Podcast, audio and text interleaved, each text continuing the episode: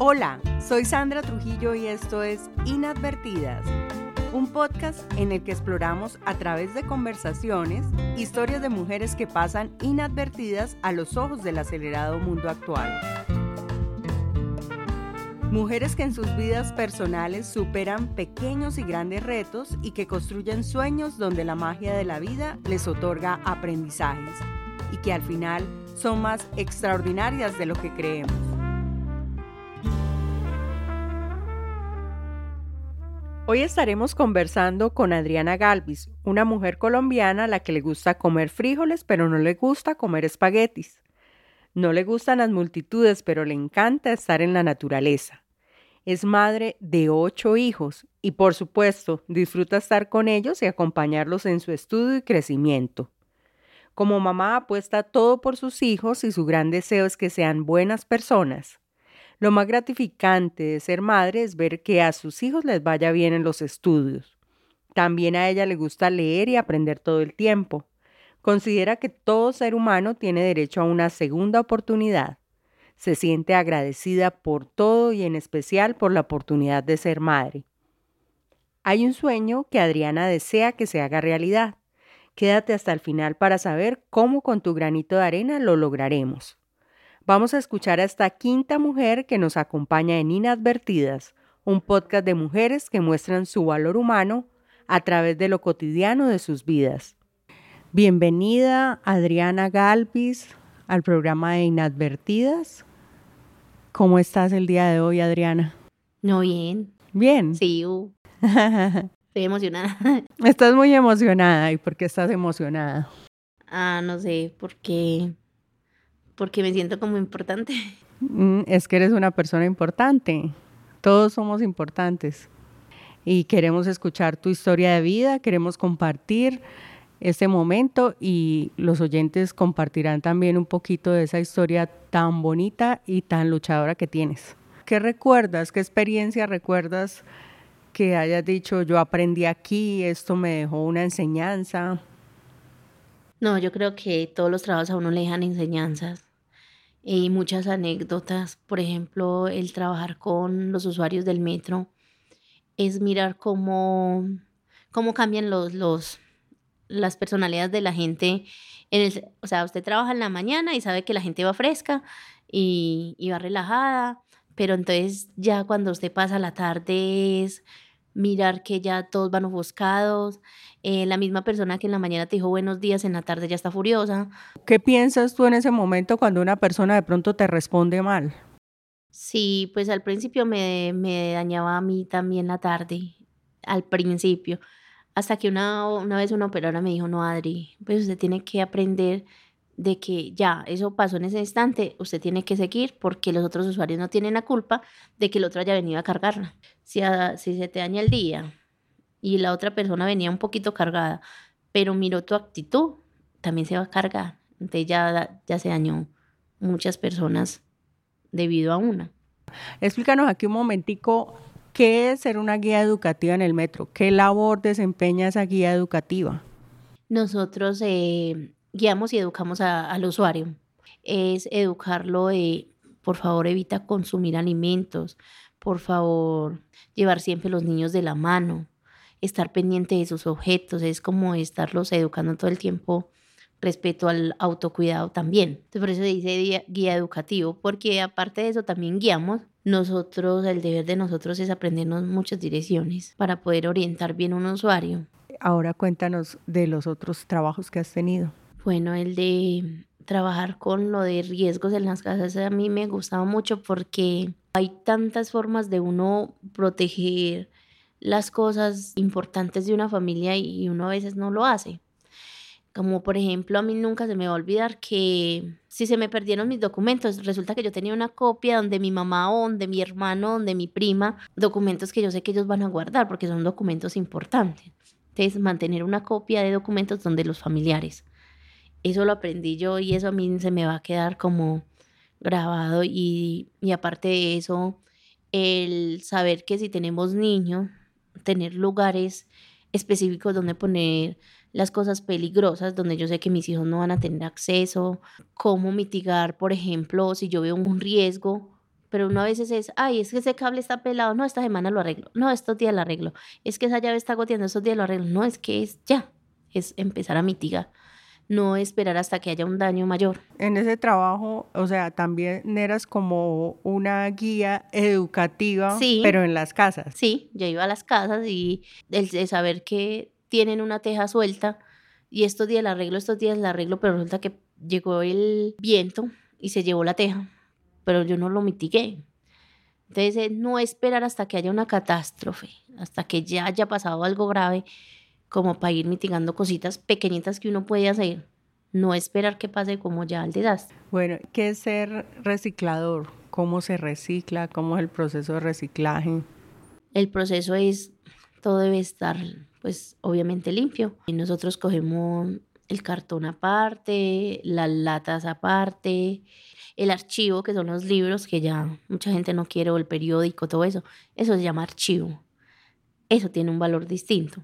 Entonces es aprender a separar, porque todos tienen un valor. El archivo es una cosa, el cartón es otra, el PEC es otra, la pasta es otra, y la chatarra, que ya son como latas de atún, todo eso es otra cosa. ¿Y qué tiene más valor en, en la cadena de reciclaje? Las latas, pero obviamente para conseguir un kilo de lata se requieren 80 latas en sí. El promedio. Sí, son 80 latas y eso solamente es un kilo. Y el cobre.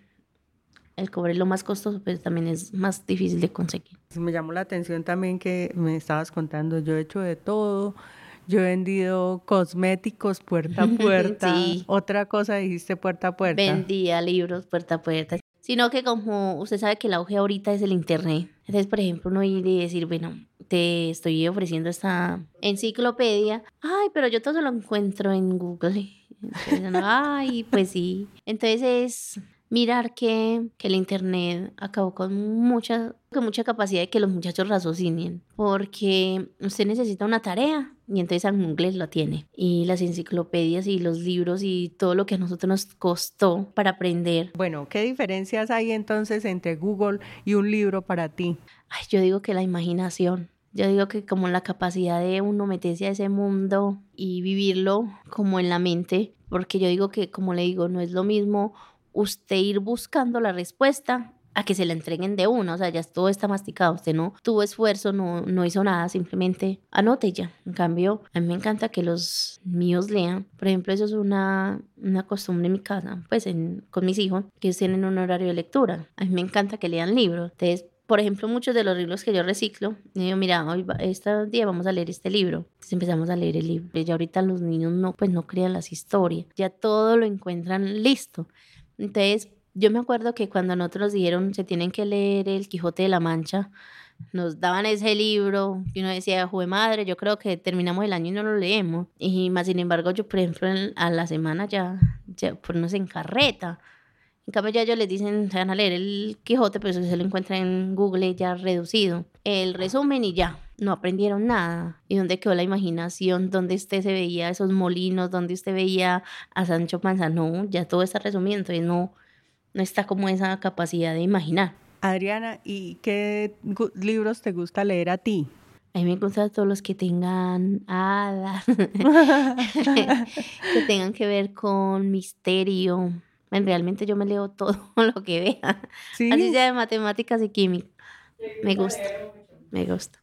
Me gusta aprender todo el tiempo. Bueno, ahora sí vamos a contarles aquí a los oyentes la historia detrás de esta mujer que ha hecho tantos trabajos, aprende cada día, guerrea todos los días de su vida. Adriana es mamá de cuántos hijos, Adriana?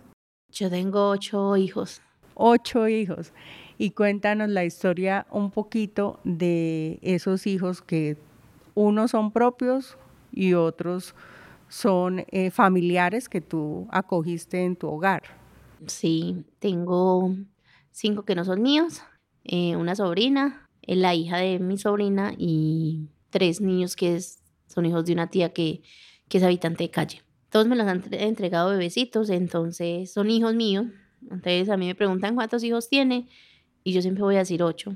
Ocho porque yo estuve en la etapa más importante de ellos que es desde bebés hasta, hasta ahorita, por ejemplo, mi hija mayor tiene 20 años y me la entregaron de 15 días.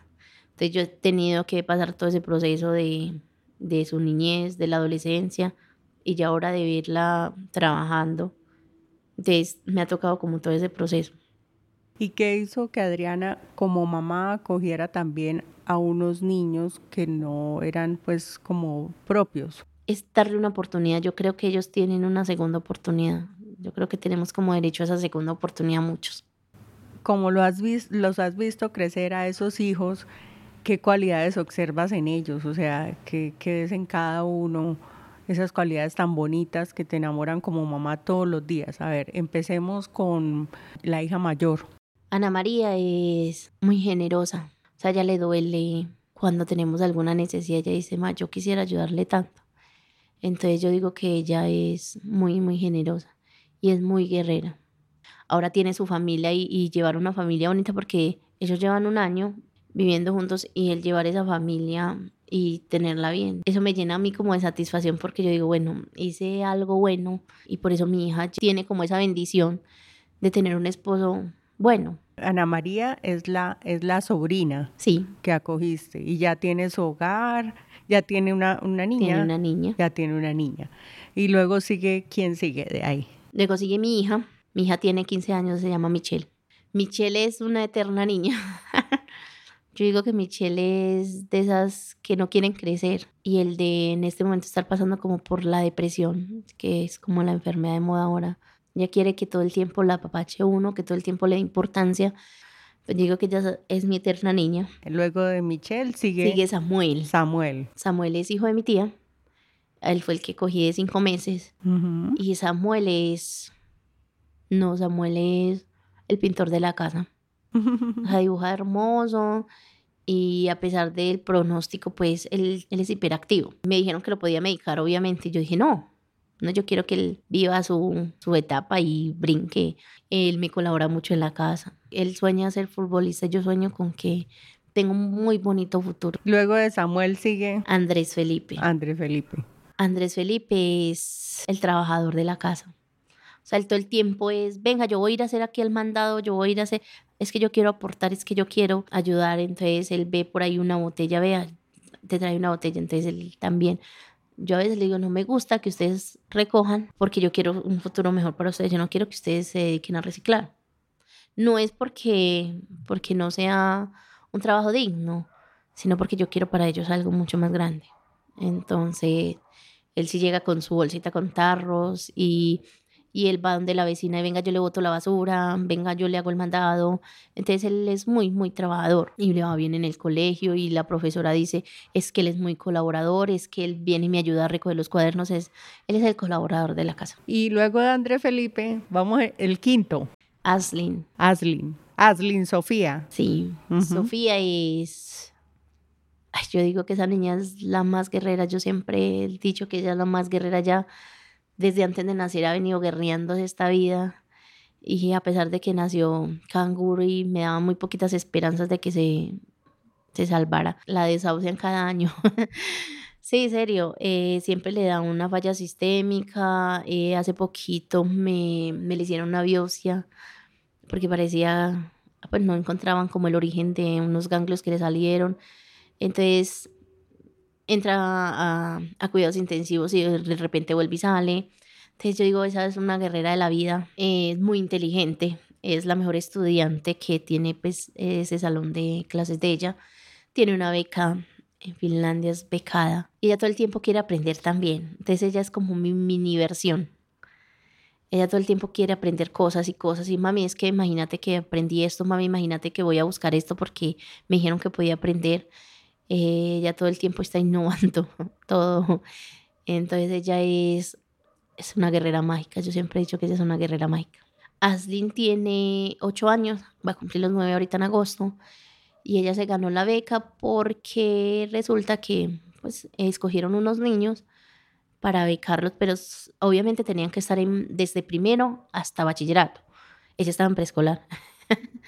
ella estaba en preescolar, pero ella ya había hecho, ella ya había ganado un premio en la alcaldía cuando tenía cuatro años, porque en el jardín donde ella estudiaba habían creado un carro. Ellos lo crearon, ellos tienen la patente de un carro recolector de basura. Como ya me he visto reciclando, entonces ella, ella le decía a la profe, yo quiero un carro que haga la recolección, o que saque lo que no sirva aparte y lo que sirva lo saque en unas bolsitas para que se los demos a los recolectores y a mi mamá no tenga que trabajar mucho. Entonces crearon ese carro, ese carro lo llevaron a escala y ellos se ganaron en la Feria de la Ciencia, se ganaron esa patente. Ella le tocó ir a dar como esa conferencia acerca de ese carro, de cómo funcionaba y de qué servía. Ella decía, no, es que cuando yo esté grande ya no va a ser a escala, ya va a ser el original, o sea, va a ser el carro grande y yo lo voy a llevar a innovación. Obviamente la patente no se la dan a un niño, se la dieron a la profe, se la dieron a jardín, pero ella está ahí. O sea, ella fue la que generó la idea. Sí, entre ella y todos los compañeros empezó como a surgir la idea de lo de las basuras y todo eso. Entonces ya cuando pasó a preescolar, eh, pues que le empezaron como a preguntar cuál era el sueño de ella. Y ella decía, no, es que yo voy a ser ingeniera civil y yo voy a crear este carro. Y siempre ha tenido muy firme que ella va a ser ingeniera civil, pero también quiere ser policía. Yo quiero ser una policía, pero ser ingeniera civil amada. Y realmente no me veo en, Colombia. Y le digo yo, pero ¿por qué no te ves en Colombia? Tenía cinco años. Me dice, ma, porque yo siento que en Colombia no hay oportunidades para nosotros.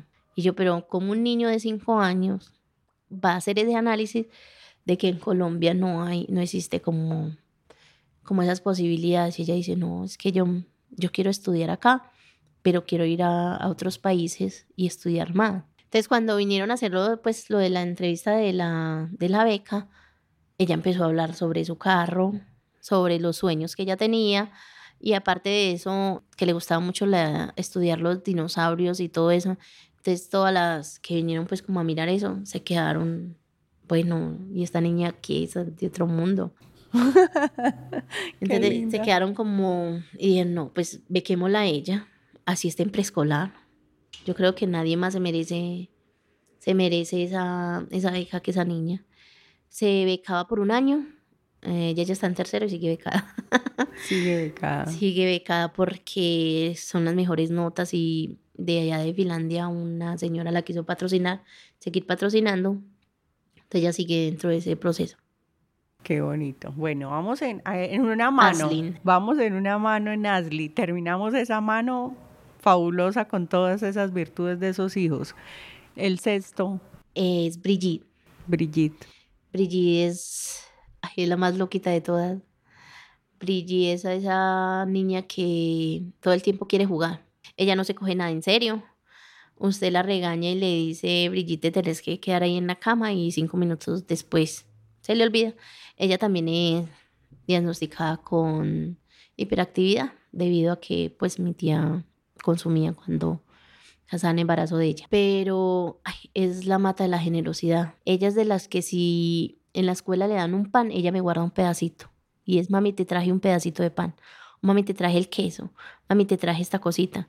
O si estamos en algún lugar y le dan alguna cosa, mami, mire, partamos. Entonces, todo lo regala. Entonces, si a ella le dan una muñeca, ve, Sofía, mejor esa muñeca para usted, que yo ya tengo otra. Si ella se pudiera regalar, ella yo creo que se regalaría. Entonces, ella es la mata de la generosidad. Ah, tan linda. ¿Ella tiene cuántos añitos? Ella tiene ocho. Ocho. Bueno, vamos para el siete. El siete es Miguel Ángel. Miguel Ángel. Miguel Ángel no tiene. A ver, Miguel Ángel. Miguel Ángel es el más callado de todos, pero muy necio también. Pero yo digo que pues dentro de la inocencia de él, es de los niños que aprende callado. Entonces usted no sabe que Miguel Ángel todo el tiempo aprende. Usted lo veneciano y uno dice, quédate quieto, así no aprendes, así no vas a... Pero Miguel Ángel todo se lo capta. Entonces, y él lo mira a uno y ya con la mirada ya lo derritió. Y él le hace el puchero y ya usted sabe que ya la convenció. Entonces Miguel Ángel es el, y es el guapo de la casa es el único mono de ojos azules, pues. Entonces uno sale con él y todo el mundo, ay, qué niño más lindo. Y él es todo ternura, él todo el tiempo quiere que usted lo abrace. El 8. Es María Ángel. María Ángel es la hija de mi primera hija, o sea, viene siendo mi hija, pero también es mi nieta. La nieta, sí. no, María Ángel es todo amor. María Ángel es todo amor, ella es de las que todo el tiempo la coge usted a besos y le dice, mami, te amo. Todo el tiempo es, te quiero Usted tan linda, usted tan hermoso. ¿Cuántos añitos? María Ángel tiene cuatro años. Qué lindo. Entonces ya acabamos con esta lista, ¿cierto? Todos te dicen mamá. Menos Andrés y Samuel. Ellos me dicen tía.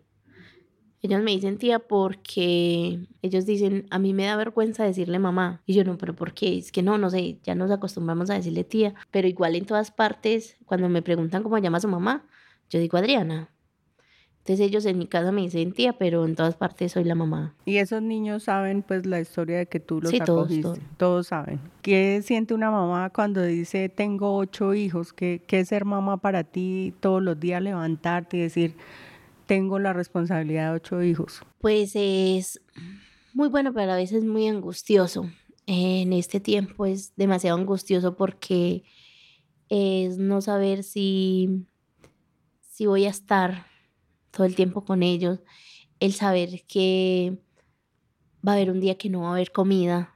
Entonces, no es lo mismo decir, ay, fue madre, tengo que conseguirle la sopa a uno que conseguirle sopa para ocho. O tengo, se me quedó uno sin zapatos. Resulta que por lo general siempre se le acaba todo Al tiempo. al tiempo. Entonces es como decir, fue madre, ¿yo qué voy a hacer de aquí? Eh, ¿Cómo voy a hacer para conseguirle comida a estos muchachos? ¿Cómo voy a hacer para conseguirle la ropa? ¿Cómo voy a hacer para, para que ellos tengan un cuaderno para ir a estudiar? Pues entonces, para mí es muy emocionante porque es como darle la oportunidad de, de que vean el mundo de otra manera, ¿cierto? Pero también es muy angustiante el no poderles ofrecer muchas veces eh, las cosas como tan necesarias y que son tan vitales. Entonces eso a veces me llena como de angustia y de susto. Pero digo, bueno, Dios siempre está ahí y, y el Señor nunca nos deja amparo. Pero sí, sí es muy angustiante muchas veces. Muchas veces muchos dicen, ay, pero esa responsabilidad no es suya. Pero yo la asumí. Y yo me quise hacer cargo de esa responsabilidad y yo lo hago con amor. Y, y aunque no sé el futuro, no sé si de pronto van a llegar a, a ser como mínimo buenas personas para la vida, pero yo apuesto por ellos todo. yo si me tocara apostar la vida pensando que ellos van a ser seres maravillosos, yo, yo la apuesto. ¿Y los niños cómo asumen cuando tú no tienes cómo darles ese sustento? No, pues ellos son muy comprensivos, me dicen, mamá, pues hoy no tenemos, mañana Diosito nos mandará. Y bueno, gracias a Dios sí, sí nos hemos tenido que acostar con hombre, pero al otro día, pues yo me madrugo y como sea Dios me manda ahí la cosita para poderles hacer un buen desayuno y podernos desquitar de que se hayan acostado con hambre. O si es, por ejemplo, no tener el desayuno, que en la escuela les den repetición. Por ejemplo, ayer, eh, antenoche, pues obviamente nos acostamos porque no había nada que comer, pero entonces ayer me decía la niña, mami, le dije al coordinador que si me dejaba repetir en el restaurante, él me dijo, no, para el próximo año porque no hay. Y vi como todos mis compañeros botaban la comida porque eran garbanzos y no les gusta. A mí yo me sentí tan triste, pero entonces después mami, como el coordinador no me dejó repetir, un compañerito me sacó la torta de zanahoria. Y entonces estoy como llena. Entonces me sentí muy feliz, mamá, porque me trajeron una torta de zanahoria. Y yo, ah, bueno. Entonces es como, como siempre, Diosito ahí le va poniendo las cosas. O sea que en ese proceso hay milagros Sí, muchos. diarios. Yo digo que diario existe el milagro. ¿Qué ha sido lo más gratificante de ser mamá? De ocho. Ay, yo creo que todo, el verlos todos los días, levantarse, eso ya es muy gratificante para mí, el ver que, que les va bien en el estudio y el verlos a ellos siendo niños buenos, que todo el tiempo colaboran y que la gente en el barrio los quiere. ¿Qué característica hay en Adriana que hace que se sostenga con esos ocho hijos todos los días a pesar de las dificultades? Digo que la paciencia y el amor con el que yo hago las cosas para ellos, no desesperarme mucho, eh, aunque a veces me angustie no demostrarle a ellos que, que estoy angustiada porque, porque no quiero que ellos se lleven esa imagen de, ay, güey madre, estamos en una dificultad, sino que ellos vean que no, que tenemos un problema, pero que vamos a salir de él y que hay un futuro y que Dios está ahí y que siempre vamos a estar sostenidos. Y más que todo, como el valor en la familia. Yo les digo, ustedes son el apoyo de ustedes mismos. O sea, en un futuro ustedes mismos se van a apoyar. ¿Y cuál es el sueño de Adriana? Aunque yo creo que ya lo ha dicho muchas veces. ¿Cuál es ese sueño que tiene Adriana? Personalmente, mi sueño Ay, es volver a estudiar. es seguir estudiando, terminar mi carrera, ese siempre ha sido mi sueño. A mí me encanta estudiar. Yo sé que lo voy a lograr algún día al de terminar mi licenciatura, ese es mi sueño. Sí, y actualmente los tienes haciendo actividades deportivas o en otras actividades fuera del colegio. Sí, todos están en el INDER, todos. Unos están en fútbol, todos están en taekwondo, están en clase de arte cada 15 días y Michelle, que le gusta como eh, lo de enfermería, está en un semillero de enfermería. Entonces ella está estudiando. Sofía le gusta la música, entonces ella está con, con su guitarra y clase de música. Los más pequeñitos están en clase de arte y les enseñan manualidades, cosas así sencillitas. Samuel y Andrés están en pintura porque les gusta la pintura. Y Juliana, bueno, estaba en fútbol, pero como está en el semillero ya de enfermería, entonces se, se retiró de fútbol para, para el semillero de enfermería. Voy a hacer dos preguntas, pero primero quiero que les cuentes a los oyentes todos esos milagros y el milagro me parece más bonito que has tenido, que es el de tu casa. Bueno, cuando yo empecé, después de que terminé la técnica, que empecé como, como profe, la casa la hice de madera. Yo cada que podía compraba madera y yo misma la construía con mi hermano porque obviamente no teníamos cómo pagarle a otra persona que nos construyera. Entonces mi hermano como tenía como más o menos la visión de cómo se hacía una casa, él me ayudó. Él iba hasta donde se tenía que conseguir la madera y traía mi madera y construimos la casa de dos pisos, de madera pero de dos pisos. Sino que el terreno, obviamente, por mi casa, todo eso es zona de alto riesgo. Viví ahí seis años muy bien. Pues Dios me ayudó para ingresar al metro, que fue cuando ingresé al metro. Ya llevaba como un mes, mes y medio más o menos trabajando cuando me llaman y me dicen, vaya saque sus hijos, porque estamos en invierno, vaya saque sus hijos, que se cayó su casa, se está cayendo. Y yo súper angustiada, cogí mis cosas de la estación. Yo me acuerdo que yo no vi la... A mí se me hizo eterno el camino hasta mi casa.